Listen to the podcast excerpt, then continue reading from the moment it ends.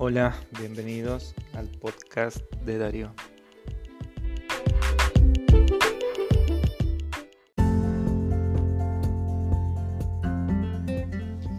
En este podcast hablaré acerca de neuromitos. ¿Qué son? Y bueno, nombraré algunos, los más comunes que se escuchan en nuestra sociedad y que inclusive tal vez te resulten familiar o que lo hayas escuchado alguna vez. Veamos.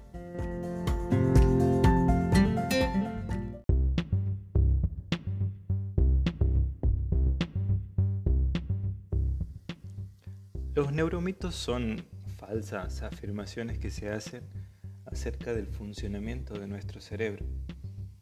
Esto lo podemos escuchar en muchos lugares, inclusive también en los centros educativos como escuelas, colegios, universidades.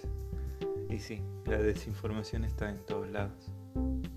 A continuación me gustaría compartirles mi top 3 de neuromitos, aunque se podría ampliar el ranking porque son muchos, pero bueno, por el momento solamente vamos a nombrar 3.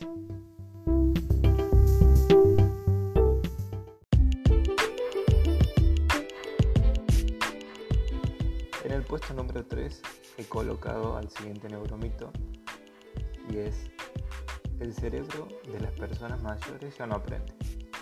Esto lo hemos escuchado muchísimas veces, o al menos yo lo he escuchado muchas veces, en el que dicen que las personas mayores ya no pueden aprender. Y en realidad esto es falso. ¿Por qué? Porque las conexiones neuronales de nuestro cerebro son extremadamente plásticas durante toda nuestra vida. ¿Y esto qué quiere decir? Que esa plasticidad nos permite adquirir nuevos conocimientos.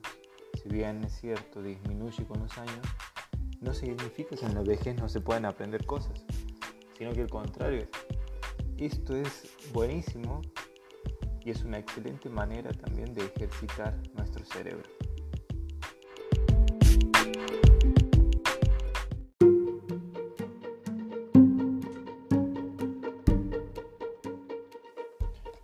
En el ranking número 2 se encuentra el siguiente neuromito, el cual dice que el tamaño del cerebro determina la inteligencia. Esto que nos da a entender que un cerebro más grande hace más inteligente a una persona. Y en realidad esto no es verdad, no es cierto. O sea que la inteligencia no depende exclusivamente de la cantidad de neuronas, sino también de las conexiones neuronales que existen en este cerebro. Pero bueno, esto lo explica mejor Javier de Felipe, el cual es un investigador de la Universidad Politécnica de Madrid y el cual lidera el proyecto Cerebro Humano en España.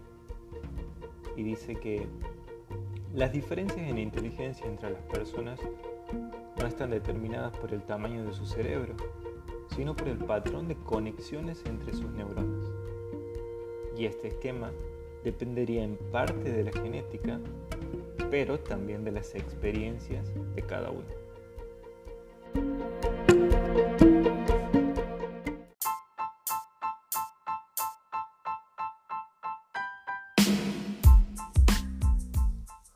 Puesto número uno es para el siguiente neuromito, que creo que ha sido el que más lo he escuchado y dice, el ser humano solo utiliza el 10% del cerebro. Que consecuentemente esto podría tener origen en lo que escribió William James, considerado el padre de la psicología en Estados Unidos. James dijo que la mayoría de las personas solo sacan partido de una pequeña parte de su potencial intelectual. Consecuentemente, varios autores interpretaron mal o tergiversaron sus palabras diciendo que solo se utiliza el 10% del cerebro. Y bueno, eso ha sido algo que se sostuvo durante mucho tiempo hasta que quedó confirmado a través de neuroimágenes y a través de lo que la tecnología nos ha podido brindar en estos últimos años, que ninguna parte de la corteza cerebral permanece callada o permanece inactiva. El cerebro representa el 2% de nuestro peso y consume alrededor del 20% de la energía diaria de nosotros. Si solamente se utilizara un 10% de nuestra capacidad cerebral, no tendría sentido que la evolución hubiera favorecido al desarrollo de un órgano tan eficiente.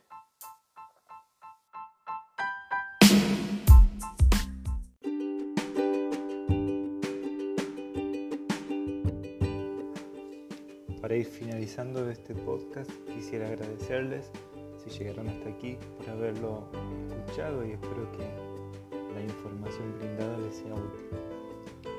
Los saludo y me despido con una frase de un neurocientífico argentino, Facundo Manes, el cual dice, no es un eslogan ni una frase linda, la educación nos cambia la vida y debe ser nuestro principal plan de lucha contra la pobreza y la exclusión.